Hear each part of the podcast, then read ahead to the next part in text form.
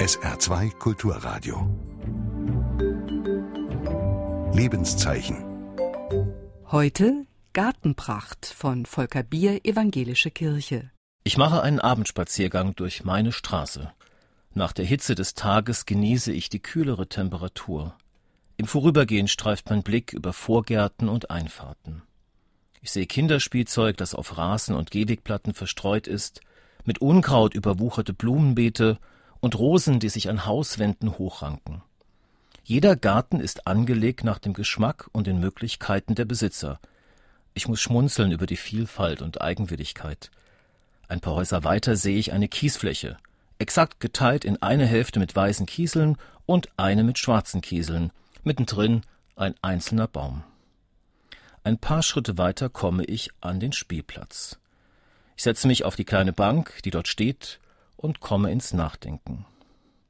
Bei allen Übereinstimmungen bleibt eine große Vielfalt von Haus zu Haus, Vielfalt, in der sich auch die Unterschiedlichkeit der Gärtnerin und Gärtner zeigt.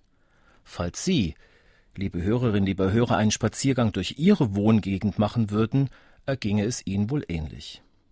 Und sollten Sie keinen Garten haben, gleiches gilt sicher auch für die Blumen am Fenster. Überall spiegelt sich in dem, was wir gestalten und wie wir leben, wieder, wer wir sind. Wir sind alle Menschen mit den gleichen Grundbedürfnissen und zugleich absolut unterschiedlich, ja einmalig. Das Beständige mischt sich mit dem Beweglichen, beides zusammen macht Leben aus. Überwiegt das Beständige, wirkt es schnell eng, bestimmend oder ausschließend. Nein, in meinen Garten kommen nur heimische Pflanzen. Überwiegt die Bewegung, fit oft die Wertschätzung und die Bewahrung von Bewährtem. Immer etwas Neues lässt keine Ruhe und Stabilität zu. Gibt es eine goldene Mitte? Ich glaube ja. Lassen Sie mich dazu von einer kleinen Randbemerkung zum Alten Testament erzählen. Die Notiz wird Moshe ben Maimon, genannt Maimonides, zugeschrieben. Er war einer der großen Rabbiner des Mittelalters und schon ab dem 12. Jahrhundert wurden seine Bemerkungen gesammelt. Im Text der Bibel heißt es, ich bin der Gott Abrahams, der Gott Isaaks und der Gott Jakobs.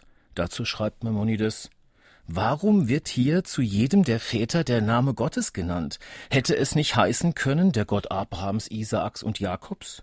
Warum wird neben jedem Namen der Name Gottes geführt? Deshalb, weil Gott jedem Mensch auf seine Art zu eigen ist. Eines Tages, wenn ich vor Gott stehe, dann wird er mich nicht fragen, warum bist du nicht Abraham gewesen oder warum bist du nicht Isaak gewesen, sondern er wird mich fragen, warum bist du nicht Mosche ben Maimon gewesen.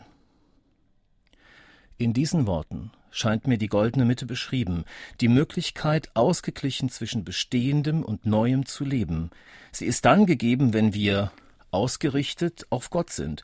Anders gesagt, wenn wir im Bewusstsein leben, dass Gott uns liebt, dann sind wir zugleich eingeladen, ganz wir selbst zu sein. Unterschiedlich, eigen, frei und zugleich verbunden. Wenn ich mal wieder mittendrin stecke in der Arbeit an mir selber, wenn ich mich bewerte, versuche mich zu verbessern und es anderen nachzumachen, dann erinnere ich mich manchmal an die Worte von Maimonides und ich frage mich, warum bist du nicht einfach Volker? Warum willst du jemand anders sein? Vertrau Gott und dann auch dir. Genau dieses Vertrauen wünsche ich uns allen. Sie hörten ein Lebenszeichen von Volker Bier, Evangelische Kirche. Nachzuhören im Podcast unter www.sr2.de.